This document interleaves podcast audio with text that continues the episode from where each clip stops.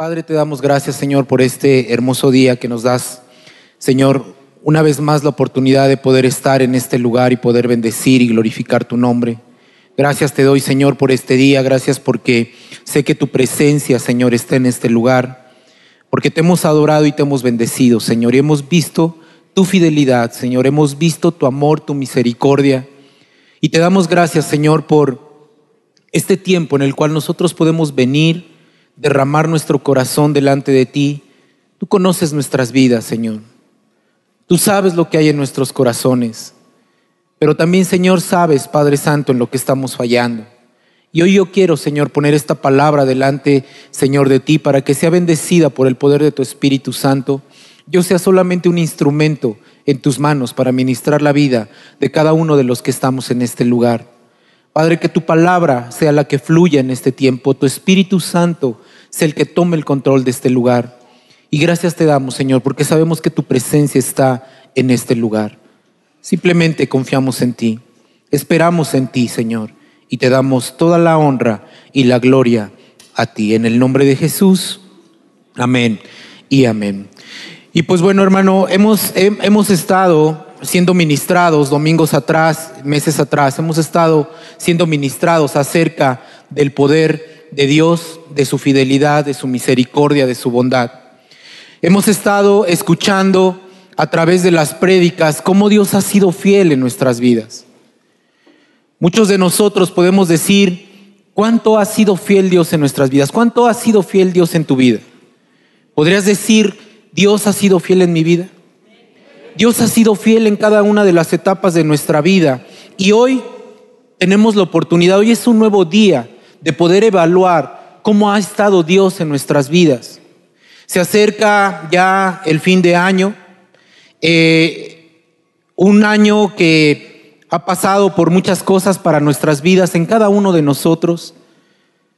Y al final de este año, días atrás, semanas atrás, yo meditaba y decía, y pensaba en, mis tiempos de oración, decía, eh, ¿cuánto ha sido fiel Dios para mi vida? ¿Qué ha hecho Dios en mi vida? Dios ha sido fiel en todo momento en mi vida. En todos los momentos que he pasado en este año que está por terminar, Dios ha sido fiel en mi vida, ha estado ahí. En cualquier situación en la que he estado buena y mala, Dios siempre ha estado ahí. Pero también evaluaba y pensaba y meditaba en que Dios siempre ha sido fiel, pero ¿cómo he sido yo delante de Dios? ¿Te has puesto a pensar un poquito cómo has sido tú delante de Dios? Porque sabes, mucha gente ha sido infiel delante de Dios. Mucha gente ha sido infiel en las cosas que Dios ha puesto delante de ellos. Y es un tiempo de reflexión. Porque se acerca un año más, un año más en donde nosotros podemos tener esa oportunidad de poder llegar a nuevos niveles, llegar a diferentes situaciones mejores de las que Dios ha tenido en este tiempo que está por terminar, este año que está por terminar. Dios tiene cosas mejores para nosotros. Pero necesitamos hacer una evaluación de qué es lo que ha hecho Dios en nuestras vidas y cómo nos hemos comportado con Él. Porque Dios ha sido fiel. Su fidelidad ha estado ahí. La fidelidad de Dios no cambia. La fidelidad de Dios está cada mañana que nosotros nos despertamos. La, fidelidad de Dios está cada vez que nosotros nos acostamos a dormir. Está en nuestro hogar, está en nuestra vida. Pero la pregunta es, ¿cómo está nuestra vida delante de Dios? ¿Cómo está? Hemos sido ministrados, te decía, y hemos escuchado, entre otras muchas cosas, que Dios ha sido bueno. Dios ha sido bueno en mi vida. Dios ha sido bueno en tu vida. Y lo seguirá siendo porque Él no cambia, porque Él es el mismo hoy, ayer y por los siglos es el mismo. Pero también hemos escuchado que su fidelidad es grande. Incluso hemos cantado esa alabanza. Tu fidelidad es grande. Tu fidelidad no cambia. Hemos escuchado también que Dios ha sido fiel. Fiel, tú has sido fiel, hemos cantado. Hemos estado aquí puestos de pie alabando al Señor y hemos declarado su fidelidad. Hemos cantado, fiel, tú eres fiel. Pero el problema es cuando nosotros evaluamos nuestra vida y vemos que muchas veces hemos sido infieles delante de Dios. Y hoy eso, eso es lo que yo quiero poner hoy delante de tu corazón. Tal vez en tu vida ha habido infidelidad hacia Dios. Y ahorita vamos a hablar un poquito de cómo lastima la infidelidad de los hijos de Dios el corazón de Dios.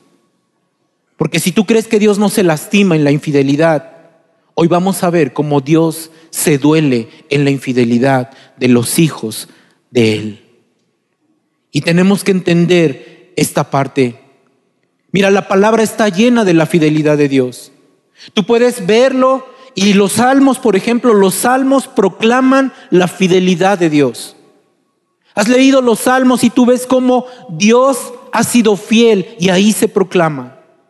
En el Antiguo y en el Nuevo Testamento, ¿sí? Se proclama la fidelidad de Dios de muchas, de muchas maneras. Y nosotros podemos entender que Dios ha sido fiel, que Dios está ahí, que la fidelidad de Dios está ahí para tu vida, para mi vida. Siempre la fidelidad de Dios está ahí. Pero ¿qué hay de nosotros como hijos de Dios? ¿Qué hay de ti como hijo de Dios? ¿Somos tan fieles a Él como deberíamos de serlo? Eso es algo que tienes que evaluar en tu corazón, pero también en tu mente. Muchos han sido infieles delante de Dios. Y esto ha sido desde los tiempos antiguos. Mira, aún desde antes, cuando el pueblo de Israel era sacado de Egipto, se veía la fidelidad de Dios porque les iba a dar una tierra prometida. Pero sabes, los hijos de Israel, el pueblo de Israel, fue infiel a Dios. Los libertó, les había prometido una tierra en donde fluía leche y miel, dice la palabra, y ellos fueron infieles. Se alejaron de Él y lo que hicieron fue adorar a otros dioses, ídolos ajenos. Levantaron lugares altos, dice la palabra, que levantaron lugares altos en los montes, en, los montes alrededor de Israel, del, del pueblo, y empezaron a adorar a otros dioses. Fueron infieles a Dios. Y muchas veces se levantan esos dioses falsos. Se levanta la idolatría en la vida de los hijos de Dios. Y la infidelidad es tan, tan dura y tan difícil. Tanto que la infidelidad mata. La infidelidad destroza vidas. La infidelidad destruye la confianza. La infidelidad rompe relaciones, decepciona, mata la confianza, lastima el corazón y un sinfín de cosas que pasan en la infidelidad. Hoy tenemos que evaluar cómo está nuestra vida delante de Dios. Porque tal vez tú eres hijo de Dios, yo soy un hijo de Dios y todos los que estamos aquí somos hijos de Dios. Pero sabes, en algún momento de nuestra vida hemos sido infieles a Dios. Y hoy quiero dejar esto en tu corazón. Tenemos que quitar la infidelidad de nuestro corazón para poder nosotros caminar hacia las bendiciones que Dios tiene preparado para nuestras vidas. Quiero que me acompañes, por favor, al libro de Ezequiel mientras meditaba yo hace, te decía, unas semanas atrás. Vino este pasaje, vino este pasaje a mi mente y a mi corazón y de ahí desarrollé este tema acerca de la infidelidad. Ezequiel, en el libro de Ezequiel, capítulo 6, versículo, vamos a leer del versículo 1 al versículo 9. Y dice así, te lo voy a leer para ir avanzando en el tiempo. Dice de la siguiente manera, vino a mí palabra de Jehová diciendo, Hijo de hombre, Pon tu rostro hacia los montes de Israel y profetiza contra ellos. Y dirás, montes de Israel, oíd palabra de Jehová el Señor. Así ha dicho Jehová, el Señor de los montes y a los collados, a los arroyos y a los valles. He aquí que yo, yo haré venir sobre vosotros espada y destruiré vuestros lugares altos. Vuestros altares serán asolados y vuestras imágenes del sol serán quebradas. Y haré que caigan vuestros muertos delante de vuestros ídolos. Y pondré los cuerpos muertos de los hijos de Israel delante de sus ídolos, y vuestros huesos esparciré en derredor de vuestros altares. Donde quiera que habitéis serán desiertas las ciudades, y los lugares altos serán asolados, para que sean asolados y se hagan desiertos vuestros altares y vuestros ídolos serán quebrantados y acabarán vuestras imágenes del sol, serán destruidas y vuestras obras serán deshechas. Y los muertos caerán en medio de vosotros y sabréis que yo soy Jehová. Mas dejaré un resto, de modo que tengáis entre las naciones algunos que escapen de la espada, cuando seáis esparcidos por las tierras y los que de vosotros escaparen se acordarán de mí de entre las naciones en las cuales serán cautivos. Porque yo me quebranté a causa de su corazón fornicario, que se apartó de mí, y a causa de sus ojos fornicaron, que fornicaron tras sus ídolos. Y se avergonzarán de, de sí mismo a causa de los males que hicieron en toda abominación. Y quiero leerte este versículo 9, el versículo 9, pero en la nueva traducción viviente dice así. Luego, cuando estén desterrados entre las naciones, se acordarán de mí. Recordarán, escucha lo que dice la traducción, la nueva traducción viviente, que fue lo que impactó mi corazón. Dice, se acordarán de mí. Dice, recordarán cuánto me duele la infidelidad de su corazón y la lujuria de sus ojos que anhelan a sus ídolos. Entonces al fin se odiarán a sí mismos por todos sus pecados detestables. Dios se duele en la infidelidad del corazón de sus hijos. Si tú crees que no pasa nada cuando hay infidelidad, en la vida de un cristiano, Dios se duele en el corazón por la infidelidad. Desde el principio de los tiempos el hombre ha sido infiel. Aún el pueblo escogido de Dios lo fue, pero Dios siempre ha sido fiel. La fidelidad de Dios está ahí. Mira, en una infidelidad parece que hay satisfacción para la vida del que es infiel. El pueblo de Israel se gozaba en la infidelidad porque adoraba a otros dioses, tenía ídolos sobre su vida. Y entonces ellos se gozaban y creían que aparentemente había bendición, se sentían bien, estaban satisfechos en la infidelidad de sus corazones. Pero no sabían lo que Dios estaba sufriendo en su corazón. Pero ¿qué es la infidelidad? ¿Y qué es la fidelidad? Busqué en el diccionario y fíjate lo que significa fidelidad. Fidelidad en el diccionario dice de la siguiente manera. Fidelidad es firmeza y constancia en los afectos, ideas y obligaciones y en el cumplimiento de los compromisos establecidos. Eso es lo que dice el, el diccionario. Pero traía un ejemplo traía un ejemplo que me dejó también impactado por el tema que iba a compartir con ustedes. Fíjate lo que dice el ejemplo. La fidelidad en el matrimonio o las relaciones de pareja. Qué importante es la fidelidad dentro de un matrimonio. Pero lo que más me impactó fue la definición de infidelidad. Fíjate lo que dice, la definición de infidelidad es falta de fidelidad. Falta de fidelidad.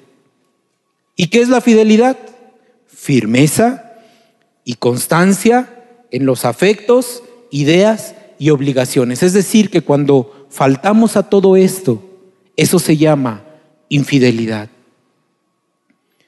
Dios puso en nosotros, en cada uno de nosotros, en cada uno de los seres humanos, Dios puso el deseo de adorarle. Es por eso que cada una de las personas busca adorar, busca adorar a alguien superior a él. Nosotros, esa necesidad que tenemos de adorar a alguien es suplida cuando adoramos a Dios, al verdadero Dios. Cuando adoras a Jesús. Ahí es suplida esa necesidad. Pero muchos otros que no conocen de Dios suplen esa necesidad adorando a la madre tierra, otros ídolos, a Buda, a una persona, a un ídolo, a ellos mismos, al dinero. Porque esa necesidad está puesta en nosotros, está puesta en nuestro corazón. Está puesto ahí. Pero Dios nos creó para adorarle solamente a Él. Pero sabes una cosa, Dios puso el libre albedrío en cada uno de nosotros. En cada persona puso ese libre albedrío. ¿Y qué quiere decir eso? Eso quiere decir que tú decides a quién creer o a quién no creerle. Tú decides qué adorar o a quién adorar. Tú decides a quién seguir. Tú decides qué pensar. Tú decides qué hacer con tu vida, porque no somos robots. Imagínate que cuando eras joven, yo me acuerdo que cuando era un poquito más joven, hace algunos años atrás, antes de conocer a mi esposa, ¿sí? Eh, cuando yo la vi por primera vez, dije, de ahí soy. Eso pensé yo, dije, esa es para mí. Pero yo no podía llegar con ella yo no podía llegar con ella y decirle, ¿sabes qué? Ya decidí que tú vas a ser mi esposa. Entonces, empiézame a amar ya. Ámame, ámame. Porque yo lo digo, porque yo lo quiero. Eso yo no lo podía hacer. Yo tenía que pasar por un proceso para conquistarla. Sabía que ya había yo ganado porque pues yo dije, seguro me va a decir que sí, no va a haber problema, ¿verdad? Pero tuvo que pasar un tiempo para conocernos, para que empezáramos a tener una relación, para que pudiéramos caminar juntos hacia un propósito. Llegó el tiempo en el que ella empezó a amarme y yo empecé a amarla, pero fue un proceso. Tuvimos que conocernos. Dios no quiere robots. Dios quiere personas que tomen la decisión de buscarle, de tener una relación con Él, para amarle sinceramente de nuestro corazón. Al final yo no tuve que obligar a mi esposa a que me amara. Ambos empezamos a, tener esa relación y empezamos a desarrollar ese amor para amarnos. Dios no quiere robots. La naturaleza de un ser humano es buscar adorar a algo superior a Él. Y gracias a Dios, porque hoy tenemos la oportunidad y podemos venir delante de Él y adorarle y, satisfacer esa necesidad de adorar a alguien por medio de Cristo Jesús.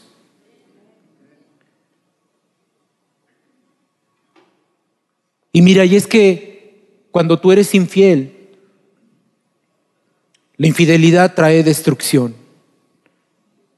La infidelidad trae destrucción a nuestras vidas.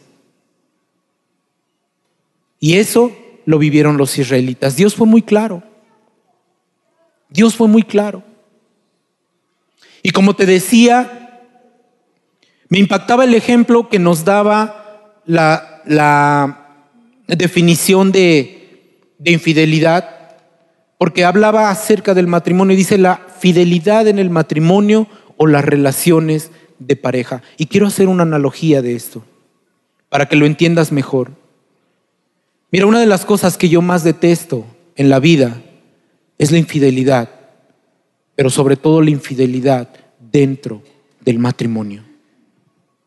Eso es algo que yo no puedo soportar y aguantar. ¿Sabes? Porque la infidelidad dentro del matrimonio es la falta, es olvidar los votos que se hicieron cuando antes dos personas se amaban.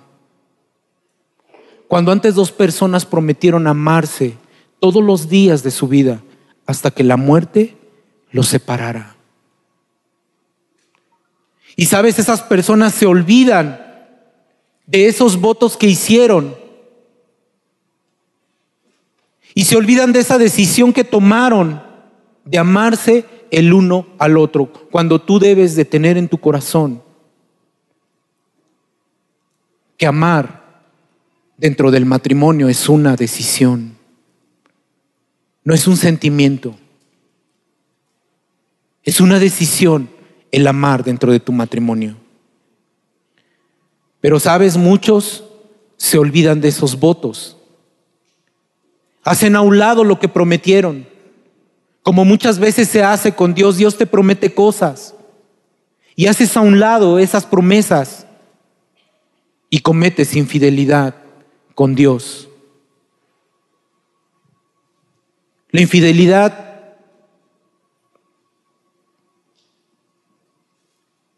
es tan dura y tan difícil que destroza vidas, familias y aún generaciones. Eso es lo que hace la infidelidad. Y cuando cometemos esa infidelidad espiritual, puede ser que estés arruinando la vida aún de tus generaciones.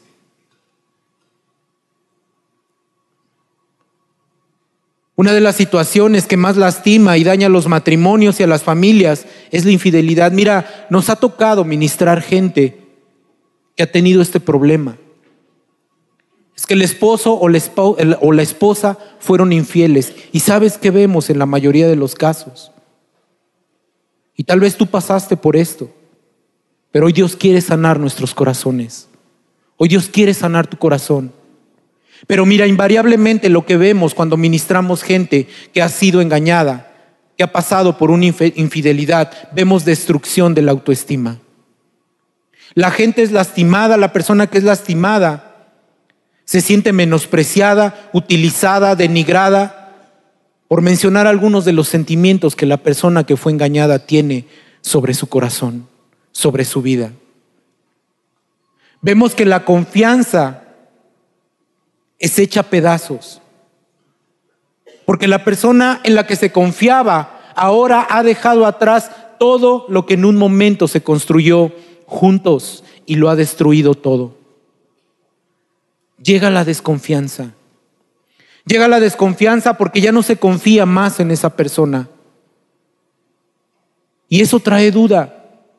Porque cuando viene la duda, ya no sabes si el otro el que engañó está diciendo o no la verdad. Destrucción de la, autoestima, se pierde la confianza, hay duda, hay incertidumbre. Hay incertidumbre porque ya no se sabe qué hace la otra persona o si es sincera. Se abren pues puertas a Satanás porque las mentiras de Satanás son para destruir y arruinar la vida de las personas. Viene enojo, hay ira y finalmente viene el odio. Porque antes dos personas que se amaban con todo su corazón, que prometieron amarse todos los días de su vida, se empiezan a odiar. Porque ya no hay confianza porque le fallaste a la otra persona. Y sabes, este pecado se llama adulterio. Y este pecado adulterio es comparado con la idolatría, lo dice la palabra. Y sabes, mucha gente también es infiel cuando está en el hogar y hay peleas y los esposos se dejan de hablar. Tal vez no hubo un engaño físico o hubo un adulterio, pero sabes, la infidelidad también está cuando los esposos se enojan y se dejan de hablar por días. ¿Sabes? La infidelidad también está cuando hay problemas entre los padres y los hijos, hacen lo que mejor les conviene o creen que les mejor les conviene cuando ellos solamente están acarreando maldición para su vida. La infidelidad está en tu trabajo cuando no haces lo que te corresponde. ¿Por qué crees que no valoran lo que tú haces? La infidelidad es hacer a un lado a Dios cuando tú no oras, cuando tú no buscas su palabra. Eso se llama infidelidad. Pero sabes una cosa, dentro de todo, Dios siempre tiene misericordia y fidelidad. Dios le dice a Ezequiel, profetiza sobre los montes. Y entonces cuando Ezequiel voltea y ve todo lo que había, por supuesto que veía las ciudades que estaban asentadas, veía esos lugares en donde se adoraban otros dioses. Solo dice la palabra. Y sabes, Dios mandó un juicio para destruir esos lugares altos en donde se adoraba a dioses ajenos. Y esos dioses ajenos que en su momento fueron destruidos no pudieron ayudar a los que antes adoraban postrados delante de ellos. Los ídolos no son nada. El juicio finalmente se llevó a cabo en el pueblo de Israel. Pero sabes una cosa, la misericordia y la fidelidad de Dios prevaleció sobre eso. Tal vez alguno de los que estamos aquí, en algún momento de nuestra vida hemos sido infieles a Dios. Tal vez has sido infiel, pero la misericordia de Dios está ahí para tu vida. Tal vez tú no pasaste una infidelidad en un matrimonio, pero si alguien te ha sido infiel, porque sabes una cosa, el hombre falla, pero Dios nunca te va a fallar. Dice el versículo 8 de Ezequiel 6. Sin embargo, permitiré que algunos de mi pueblo escapen de la destrucción y esos pocos serán esparcidos entre las naciones del mundo. Sabes, hay esperanza en medio de las situaciones difíciles. Muchas veces somos infieles por las situaciones difíciles que nosotros pasamos en nuestras vidas. Pero sabes, en medio de esas dificultades, Dios nos puede sostener. Escuchábamos en la alabanza, antes de que pasáramos a recoger los diezmos, escuchábamos que decía, ministraba Jackie y decía, no importa la situación, Dios está ahí. Dios está ahí. Dios ha sido fiel. Dios nos puede sostener. Dios puede con su misericordia y con un verdadero arrepentimiento y cambio de vida de nosotros, Dios va a mostrar su amor y su misericordia. Dios en todo momento tiene para nuestras vidas fidelidad. Fíjate lo que dice el versículo 9, y quiero que vaya pasando la alabanza. Dice el versículo 9, luego, cuando estén desterrados entre las naciones, se acordarán de mí, reconocerán cuánto me duele la infidelidad de su corazón y la lujuria de sus ojos, que anhelan a sus ídolos. Entonces al fin se odiarán y asimismo por todos sus pecados detestables. Mira, si bien se tienen que pagar las consecuencias de nuestros actos, de la infidelidad. Si bien tenemos que pagar las consecuencias o se tienen que pagar las consecuencias, Dios está ahí. La misericordia de Dios está ahí. Tal vez tú has pensado que Dios no está en medio del problema. Tal vez tú has pensado que Dios se olvidó de ti. Tal vez has pensado que Dios no va a cambiar las cosas o que se está tardando demasiado en cambiar las cosas. Pero sabes, el amor y la misericordia de Dios están ahí. En medio de la enfermedad, en medio de ese problema económico, en medio de ese accidente, en medio de ese problema en tu matrimonio en medio de ese problema en donde tus hijos no están. Sabes, muchos hemos lastimado a Dios con nuestra infidelidad, porque Dios se duele. La palabra lo dice. Dice la palabra cuánto me duele la infidelidad de su corazón.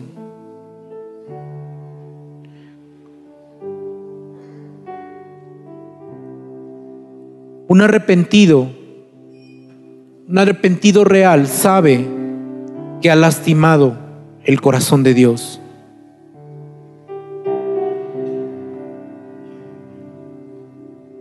Tal vez tú alguna vez lastimaste el corazón de Dios. Y eso hace que tu corazón se endurezca y no veas la bendición que Dios tiene para ti.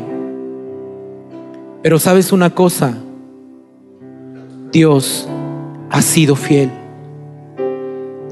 Dios ha sido fiel en medio de cualquier situación, porque su fidelidad es grande, porque su amor y su misericordia son más grandes que cualquier infidelidad que hay en nuestro corazón.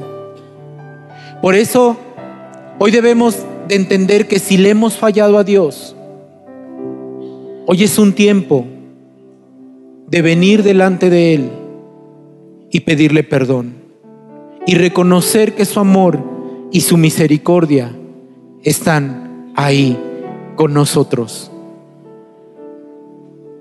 ¿Crees que lo puedas ver? ¿Crees que le puedas decir, Señor, te he fallado, pero sé que tu misericordia y tu fidelidad están aquí? Mira, dice la palabra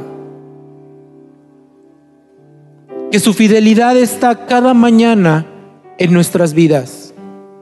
Dice el libro de lamentaciones, en el capítulo 3, versículo 22 y 23. Muchas veces hemos leído este versículo. Y mira lo que dice, por la misericordia de Jehová no hemos sido consumidos, porque nunca decayeron sus misericordias. Dice, nuevas son cada mañana grande es su fidelidad. Porque Él es como un esposo fiel, dice la palabra, un esposo fiel al cual vamos a conocer y se deja conocer por nosotros. Dice el libro de Oseas, versículo, capítulo 2, versículos 19 y 20. Oseas 2, 19 y 20 dice, y te desposaré conmigo para siempre. Te desposaré conmigo en justicia, juicio, benignidad y misericordia. Y te desposaré conmigo en fidelidad.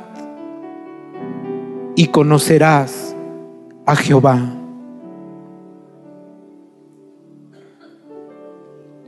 Porque la palabra que tenemos, esta palabra es fiel y se va a cumplir en nuestras vidas. Porque dice el Salmo 33, 4, porque recta es la palabra de Jehová y toda su obra es hecha con fidelidad.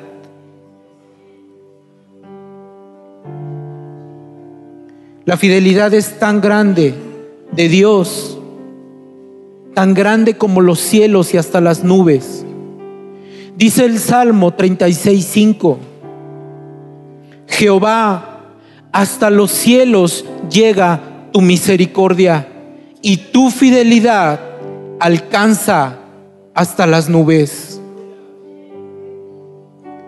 Porque de día y de noche podemos confiar en la fidelidad de Dios. Porque Él es fiel. Y dice la palabra, en el Salmo 92.2 dice, anunciar por la mañana tu misericordia y tu fidelidad cada noche. Porque desde la mañana hasta que anochece, la fidelidad de Dios está en nuestras vidas. Y finalmente, la fidelidad de Dios es para siempre. El salmo más pequeño de la Biblia lo declara. El Salmo 117. Quiero que me acompañes ahí para que se quede en tu corazón y lo subrayes. Porque la palabra de Dios dice, gracias. Salmo 17, 1 y 2 dice, alabad a Jehová, naciones todas, pueblos todos, alabadle, porque ha engrandecido sobre nosotros su misericordia y la fidelidad de Jehová es para siempre. La fidelidad de Dios es para siempre en nuestras vidas. Y sabes, tal vez tú has sufrido decepciones de la gente, de tu familia, de tus hijos, aún de tus pastores, de tus líderes, de algún hermano. Pero la fidelidad de Dios nunca se ha apartado de nuestras vidas. Quiero que escuches esta alabanza. Seguramente la has escuchado. Puedes Cierra tus ojos. Puedo estar rodeado de lo que nunca esperé. Estar en la neblina de un gran dolor y pensar que no hay salida para mí.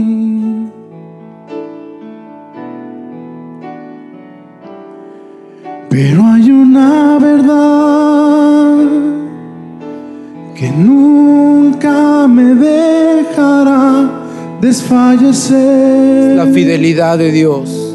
Y aunque yo no no la deba merecer. Su fidelidad está ahí. Me sostiene. ¿Crees que se lo puedas decir? Dios ha sido fiel. ¿Puedes decírselo? Dios ha sido fiel. Su fidelidad nunca acabará permanecerá, siempre crecerá. Él ha sido fiel y por siempre lo será. ¿Crees que te puedas poner de pie y decirle que Él ha sido fiel? Él ha sido fiel y por siempre lo será. Tal vez en tu vida hay duda, Dios sido pero Dios fiel. está ahí. Vamos a declararlo. Dios ha sido fiel. Su fidelidad nunca acabará permanecerá, siempre crecerá. Él ha sido fiel y por siempre lo será.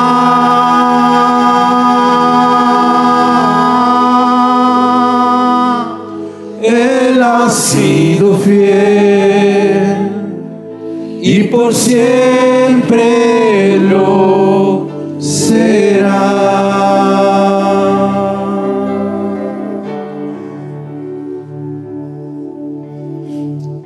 Tal vez alguna vez hemos sido infieles nosotros en muchos aspectos de nuestra vida. Tal vez no fue tan grave como cometer un adulterio con tu esposa con tu esposo, pero en cierta medida has sido infiel. Tal vez has sufrido la infidelidad de alguien y hoy Dios quiere sanarte porque su fidelidad nunca acabará y permanecerá en nuestras vidas y traerá paz. Una situación difícil en tu vida, la partida de un familiar, la enfermedad, la decepción, la tristeza, el fracaso, el dolor. Está en tu mente, pero hoy podemos declarar que Dios ha sido, que ha sido fiel. Su misericordia y su fidelidad son para siempre, no cambian. La fidelidad de Dios no va a cambiar. Las cosas van a cambiar. Las situaciones difíciles se van a cambiar. Un nuevo día, una nueva semana, un nuevo mes, un nuevo año que viene, pero cada día una nueva oportunidad de ver la fidelidad de Dios. La fidelidad de Dios está en nuestra vida, está en tu casa, está con tus hijos, está con tu esposo, con tu esposa, está en tu familia, en tu trabajo, en medio de la enfermedad, en medio de tus sueños, en todo lo que tienes y lo que viene para tu vida. Dios está ahí. Mira, yo te puedo decir que la fidelidad de Dios es tan grande porque por 12 años estuvimos esperando la sanidad de mi esposa. Y hoy mi esposa está aquí sana. Porque la fidelidad de Dios nunca, nunca se va a acabar. Porque la fidelidad de Dios está ahí. Cuando un familiar que no conoce de Dios y parte con el Señor, tú tienes la oportunidad de verlo salvo.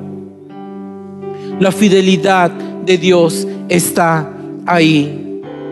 Así que vamos a cantarlo. Si tú estás agradecido con Dios y crees que su fidelidad está ahí, entonces vamos a declararlo y vamos a decirle que Dios ha sido fiel. Y mira que no te importa el que está al lado, simplemente tú se lo estás diciendo a tu Dios, que Él ha sido fiel y por siempre lo será. Dios ha sido fiel. Cántaselo. Dios ha sido fiel. Su fidelidad nunca acabará. Permanecerá. Siempre está ahí la felicidad, felicidad de Dios. Su fidelidad está ahí. Él ha sido fiel y por siempre lo será.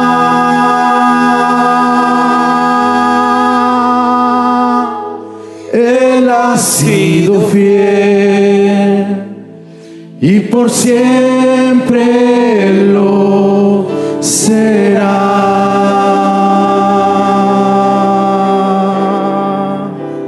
Dios ha sido fiel. Decláraselo. Dios ha sido fiel. Su fidelidad nunca acabará. Permanecerá. Siempre crecerá. Él ha sido fiel y por siempre lo será.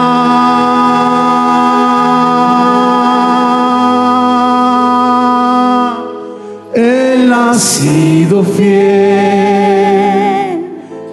por siempre lo será. Gracias te damos, Padre, por tu fidelidad.